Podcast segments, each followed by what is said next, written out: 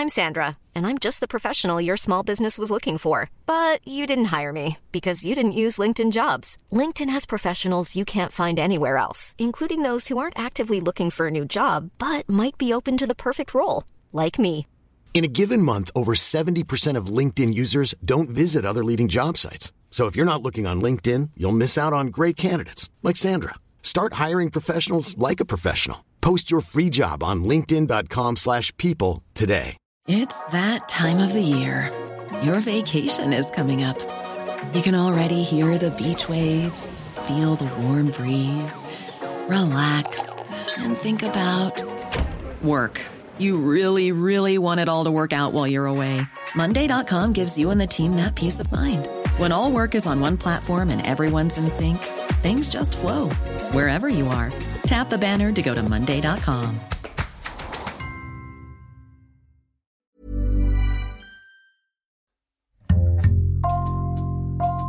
Bonjour, c'est Jules Lavie pour Code Source, le podcast d'actualité du Parisien.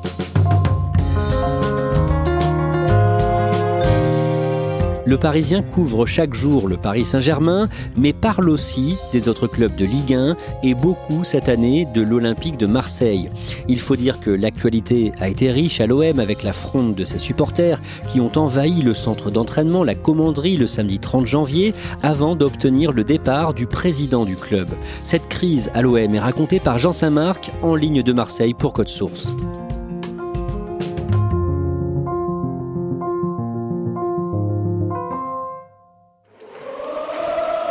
Jean Saint-Marc, un mot d'abord. L'Olympique de Marseille, ce n'est pas un club de foot comme un autre.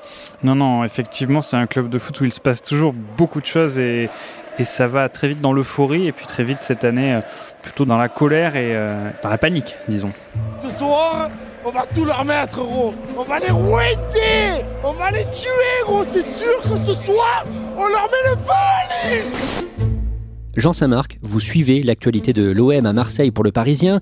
Vous allez nous raconter la crise que traverse le club. On a choisi de commencer ce podcast par l'été 2016, quand la propriétaire du club, Margarita Louis-Dreyfus, choisit de vendre à Frank McCourt. C'est un, américain, milliardaire américain. En tout cas, quand il a acheté l'OM, il était milliardaire. Mania de l'immobilier, connu dans le monde du sport pour avoir euh, été le propriétaire des Dodgers, une franchise de baseball euh, située à Los Angeles, une franchise euh, qui a été en grande difficulté sous sa présidence. Il a été accusé d'avoir un petit peu confondu les caisses du club avec euh, ses comptes personnels et d'avoir euh, notamment financé son divorce sur l'argent du club.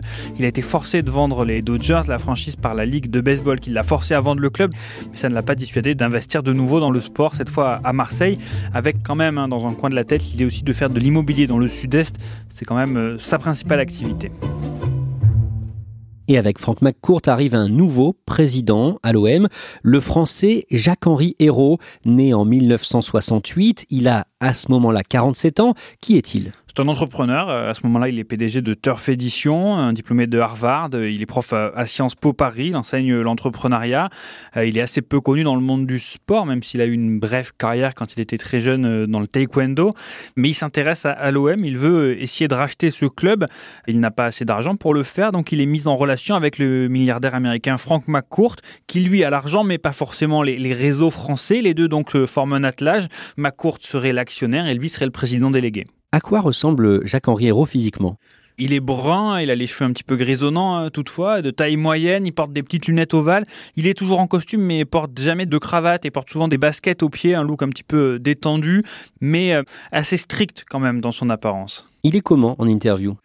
Assez sec, parfois un peu euh, donneur de leçons, on va dire, ça va lui jouer des tours puisque les médias vont assez vite le prendre en grippe, notamment la, presse locale, la Provence.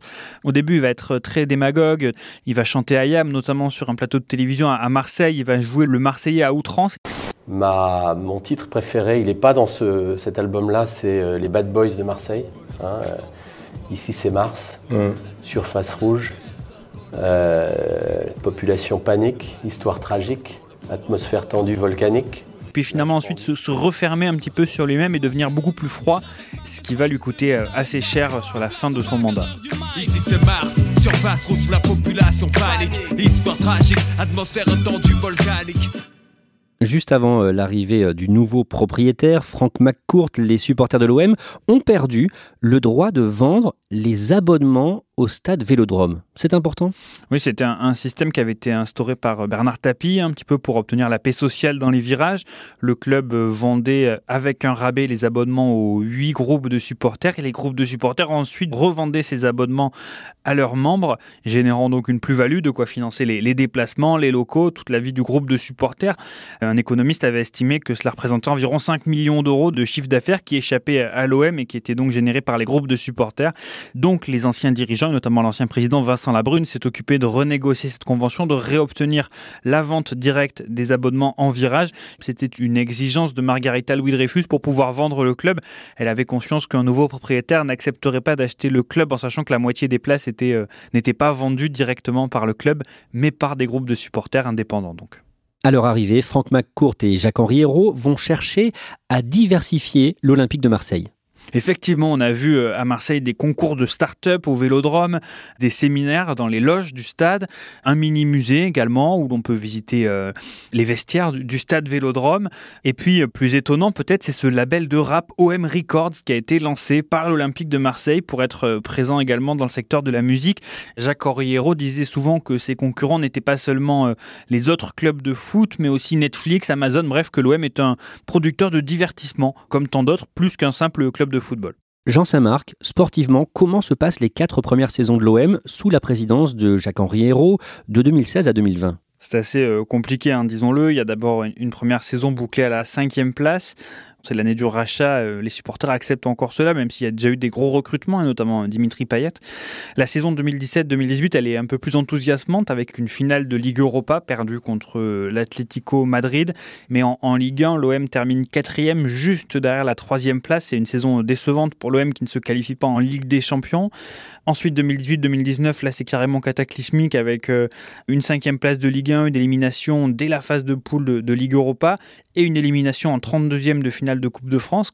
Et puis 2019-2020, l'année marquée par le Covid, interrompue après 28 journées.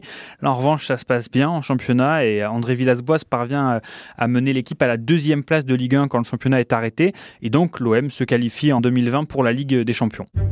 André Villas-Boas, l'entraîneur de l'OM depuis le printemps 2019, offre un début de saison 2020-2021 prometteur en championnat de France, en Ligue 1, mais ça se passe mal en Coupe d'Europe.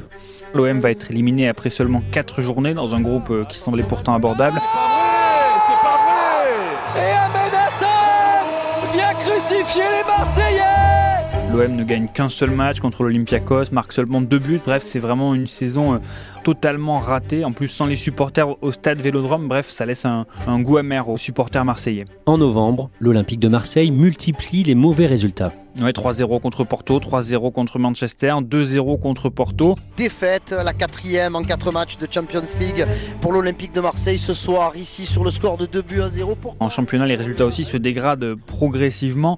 C'est vrai que le, mois de novembre, c'est sans doute le tournant de la saison de Marseille, d'autant qu'à ce moment-là, l'OM est et encore en, haut de tableau en, Ligue 1. On dit même qu'ils sont virtuellement premiers par le jeu des matchs en retard. Et la situation vraiment commence à se dégrader à partir de ce mois de novembre des supporters marseillais manifestent avant le match OM Nantes le 28 novembre. Il bloque le bus en fait à la sortie de la commanderie. Il demande aux joueurs de descendre pour les remotiver. Donc les supporters sont rassemblés euh, avec les fumigènes. Ça se passe plutôt bien. Les joueurs acceptent de descendre et les supporters discutent avec eux, les motivent. Et ensuite d'ailleurs l'OM euh, remporte le match contre Nantes, un petit peu remotivé peut-être. Donc les supporters sont un peu rassurés, disons, d'avoir pu jouer leur rôle sans être présents au stade, d'avoir pu remotiver leur équipe euh, au départ du bus à la commanderie. La commanderie où se passe ce mouvement de colère des supporters, c'est le centre d'entraînement de l'Olympique de Marseille. Décrivez-nous le, site. Il y a plusieurs bâtiments, le bâtiment du centre de formation où logent les jeunes joueurs de l'OM, et puis un bâtiment pour les professionnels où ils peuvent loger lors des mises au vert juste avant les matchs. C'est là également que se déroulent les conférences de presse. Les supporters euh, vraiment ne peuvent que très rarement pénétrer dans ce lieu qui est pour eux mythique. Début décembre, le président de l'Olympique de Marseille, Jacques-Henri Hérault, dénonce le fait que beaucoup de salariés de l'OM sont des fans du club pendant un séminaire en ligne de management. En fait, il explique que c'est un danger et un risque pour l'Olympique de Marseille que les salariés du club soient également des fans de l'OM. J'ai été frappé de voir que 99% des collaborateurs du club étaient marseillais. Pourquoi je dis ça? Parce que j'étais là depuis quelques mois et il se trouve qu'on a eu une série de deux défaites consécutives et j'ai vu dans l'entreprise à quel point les, mines, les visages se refermaient, euh, les dépressions étaient proches et, et ça, ça va pas. Il dit ça avec un petit sourire qui est considéré comme du mépris euh, par les supporters. C'est vraiment vécu comme un affront. Jean Saint-Marc, Jacques-Henri Hérault a été menacé de mort plusieurs fois et déjà la saison passée. Il vit sous protection policière. On croise euh, toujours autour de lui un agent de sécurité privé. Il y a également des policiers qui sont présents avec lui les jours de match. La situation à ce moment-là est vraiment extrêmement tendue à Marseille et Jacques Oriero cristallise la colère des supporters, ce qui donc inquiète forcément les forces de l'ordre et les agents de sécurité du club qui sont toujours euh, à ses côtés. Rester là, 2 buts 1. Rennes renverse l'OM et remonte à la sixième place. Deuxième défaite de la saison en championnat pour les Marseillais. Le mercredi 16 décembre, juste après une défaite de l'OM contre Rennes, l'entraîneur de Marseille, André Villas-Boas, s'énerve face à un journaliste pendant la conférence de presse d'après-match. C'est une une de la Provence qui agace André Villas-Boas, une une qui pointe un un bilan pas brillant en Ligue des Champions. Donc il est d'abord euh, hostile en conférence de presse et ensuite surtout sur le parking où il y a une altercation euh, violente. Les deux hommes se retrouvent front contre front. André Villas-Boas est ceinturé par euh, Ricardo Carvalho, un de ses adjoints, et il lance cette menace. Continue comme ça et je t'attrape. Continue comme ça. J'ai la chance d'attraper Donc la situation à ce moment-là est extrêmement tendue entre André Villas-Boas et les journalistes globalement qui suivent l'Olympique de Marseille les supporters manifestent à nouveau avant la rencontre OM Nîmes le samedi 16 janvier. Oui, c'est une manifestation devant le stade, très organisée, un petit groupe de 100 supporters masqués, cagoulés, habillés en noir. Ils crient des chants hostiles à Jacques Oriero. Directement, la police euh, les disperse, en fait, euh, projette des grenades lacrymogènes. Ce jour-là, il n'y a pas de violence du côté des supporters. Les supporters viennent manifester pacifiquement. Certes, la manifestation est interdite, mais elle reste pacifique. Vous, Jean Saint-Marc, vous assistez à tout ça? J'étais à ce moment-là en, bas. Euh, devant le parvis du Vélodrome. Je remonte euh, au niveau de la salle de presse où se déroule à ce moment-là la galette des rois, c'est-à-dire que Jacques Henriero et les dirigeants marseillais sont en train d'offrir une galette des rois aux journalistes. Vous voyez la scène, en bas il y a des supporters qui hurlent pour leur démission et en haut les dirigeants payent euh, une galette des rois et un petit peu de cidre aux, journalistes. Comment ça se passe? On a Jacques Henriero qui affiche sa sérénité, en tout cas c'est ce qu'il nous dit, et il nous dit que les supporters n'obtiendront pas sa tête et que ne comprennent pas la situation de crise économique qui est en train traverser le, football. On est en, plein Covid et on est aussi en pleine affaire Mediapro à ce moment-là. Nous on commence à avoir quand même certains doutes sur le fait qu'il va pouvoir rester à son poste. Et ce jour-là, l'OM perd son match face à Nîmes et juste après, l'entraîneur André Villas-Boas reconnaît que certains joueurs de l'équipe ne s'entendent pas entre eux.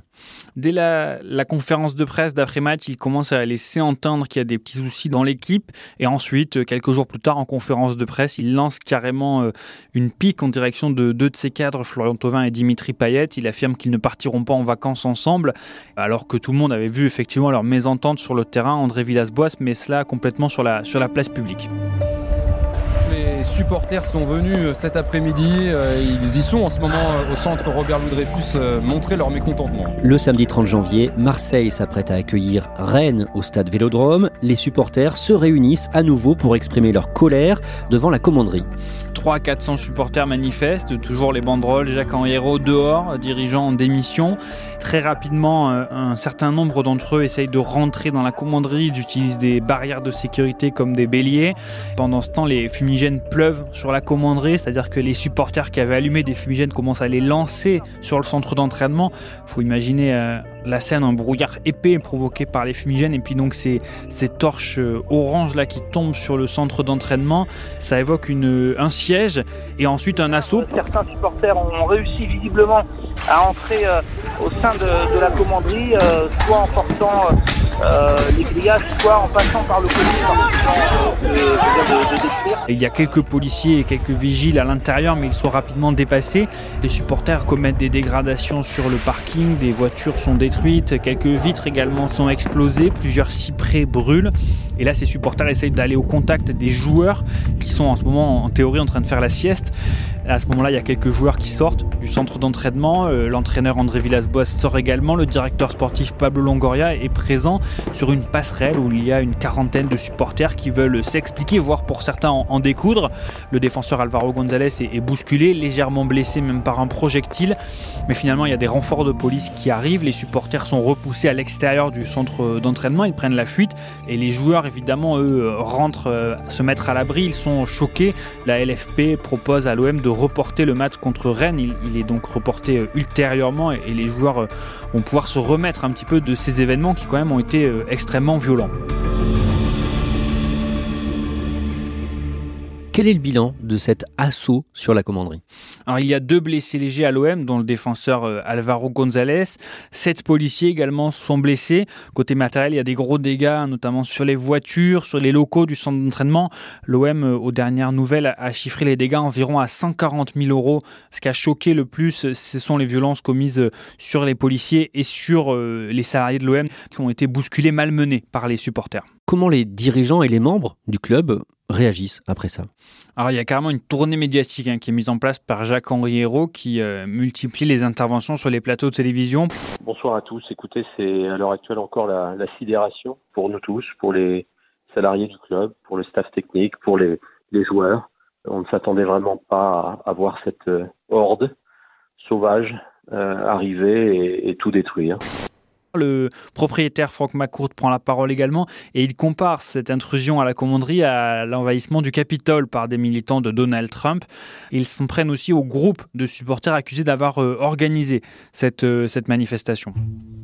Le mardi 2 février, l'entraîneur de Marseille, André Villas-Boas, est face aux journalistes en conférence de presse. On est à la veille d'un match contre Lens et quelques jours avant le grand rendez-vous euh, contre le PSG. Que dit-il? La conférence de presse commence de façon tout à fait classique. Hein. Il nous parle des blessés, vraiment euh, tout d'un coup, une banale question sur le mercato, sur l'arrivée d'un joueur, Olivier Ncham. C'est une décision qui n'était pas prise par moi. Je l'ai appris par la, par la presse le matin quand je m'ai réveillé. Il nous dit qu'il n'était pas au courant de l'arrivée de ce joueur, qu'il ne le souhaitait pas et qu'il va donc proposer sa démission. J'ai pris la décision de présenter ma démission à la direction. Il n'a pas donné encore un, un feedback final. C'est pas la première fois qu'il évoque une démission, mais cette fois il le dit clairement je veux partir, je reste sur le banc tant qu'ils ont besoin de moi, mais là je veux qu'on discute de mon départ. Je veux rien de l'OM, rien de l'argent de l'OM et de Franck. Je veux seulement partir par rapport à différence euh, sur la politique sportive. Donc là, vraiment, on est tous les journalistes en, état de choc, même si on savait qu'il était agacé par la situation. Là, vraiment, il souhaite partir le plus vite possible. Nous, on, reçoit la réaction du club qui est que le, président décide de mettre en demeure son entraîneur. C'est une façon de dire on reprend la main et c'est nous qui le virons et non pas lui qui part. C'est une façon un peu amusante. Et d'ailleurs, finalement, les, deux parties vont s'entendre à l'amiable hein, pour une rupture du contrat. Villas-Boas part, il est remplacé par euh, un intérimaire, le directeur du centre de formation Nasser Larguet. C'est la fin de deux années pour André Villas-Boas euh, à l'Olympique de Marseille vraiment une fin brutale euh, et, inattendue. Quelques semaines plus tard, une partie des supporters interpellés à la commanderie pendant l'assaut sont jugés le mercredi 24 février. Vous êtes sur place pour le Parisien Jean Saint-Marc. C'est un long procès, un procès marathon qui commence tôt le matin, qui se termine tard le soir. On a vraiment des, plutôt des suiveurs qui se sont laissés emporter par l'effet de groupe. Ils l'ont reconnu, certains s'en sont excusés. On considérait qu'ils avaient agi bêtement cet après-midi-là. Finalement, deux supporters sont relaxés, onze sont condamnés à six mois de prison avec sursis, un seul à trois mois de prison ferme. Il faut dire qu'il avait déjà une condamnation avec sursis pour un cambriolage. On a senti que le parquet avait voulu faire un peu des exemples, en tout cas rappeler aux supporters que ce genre de comportement était euh, intolérable. En revanche, cette condamnation avec sursis, elle a été euh, considérée comme une victoire hein, par les supporters qui, le soir après l'audience, euh, partageaient des pizzas et une chicha pour fêter leur libération et fêter la fin de ce procès. Le vendredi 26 février au soir, le propriétaire du club, l'américain Frank McCourt, publie un communiqué. Oui, un communiqué dans lequel il annonce de profonds changements. Il officialise l'arrivée du nouvel entraîneur Georges Sampaoli, ce qui était vraiment un secret de Polichinelle. En revanche, la surprise, c'est qu'il annonce le départ du président Jacques-Henri Hérault, son remplacement par euh, Pablo Longoria, directeur sportif.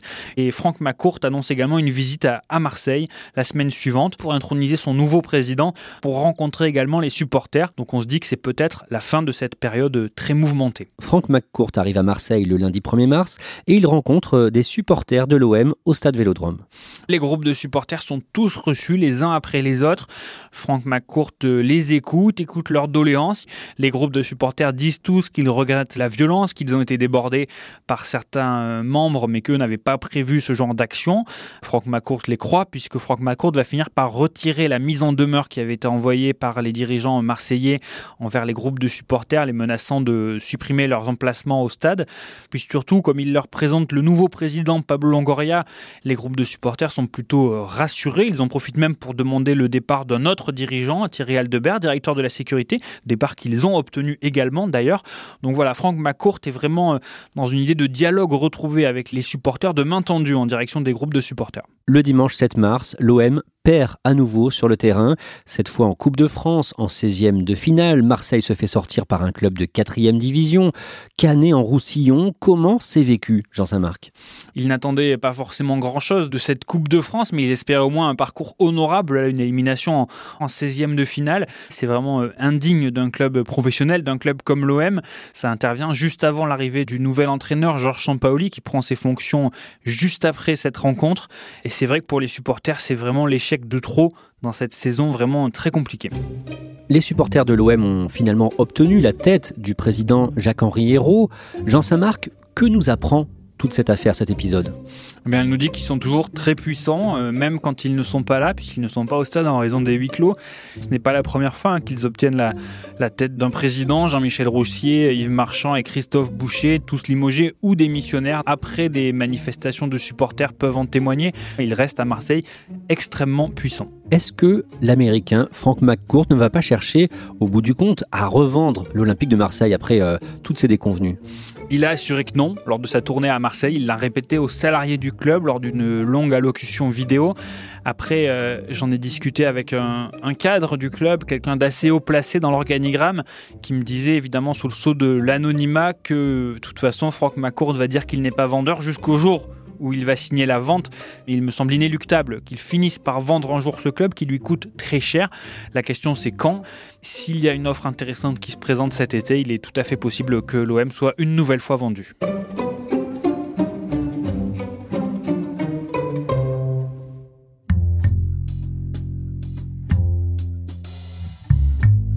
Merci à Jean Saint-Marc. Cet épisode a été produit par Mathias Pengili, Ambre Rosala et Thibault Lambert. Réalisation Julien Moncouquiole. Code Source est le podcast d'actualité du Parisien, disponible chaque soir du lundi au vendredi.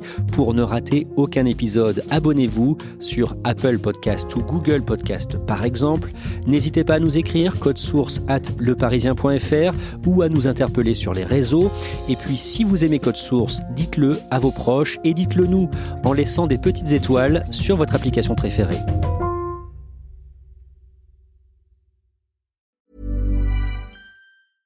Imagine the softest sheets you've ever felt. Now imagine them getting even softer over time. That's what you'll feel with Bowl and Branch's organic cotton sheets. In a recent customer survey, 96% replied that Bowl and Branch sheets get softer with every wash. Start getting your best night's sleep in these sheets that get softer and softer for years to come. Try their sheets with a 30-night guarantee. Plus, get 15% off your first order at bowlandbranch.com. Code BUTTERY. Exclusions apply. See site for details. Hey, it's Paige DeSorbo from Giggly Squad. High quality fashion without the price tag. Say hello to Quince. I'm snagging high-end essentials like cozy cashmere sweaters, sleek leather jackets, fine jewelry, and so much more. With Quince being 50 to 80% less than similar brands. And they partner with factories that prioritize safe, ethical, and responsible manufacturing. I love that. Luxury quality within reach. Go to quince.com slash style to get free shipping and 365 day returns on your next order. Quince.com slash style.